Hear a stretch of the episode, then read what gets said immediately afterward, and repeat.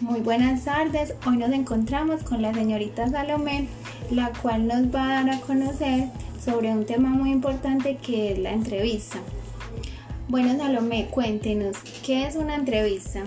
Es un género periodístico que busca informar sobre el perfil del humano entrevistado. Su intención principal es comunicar.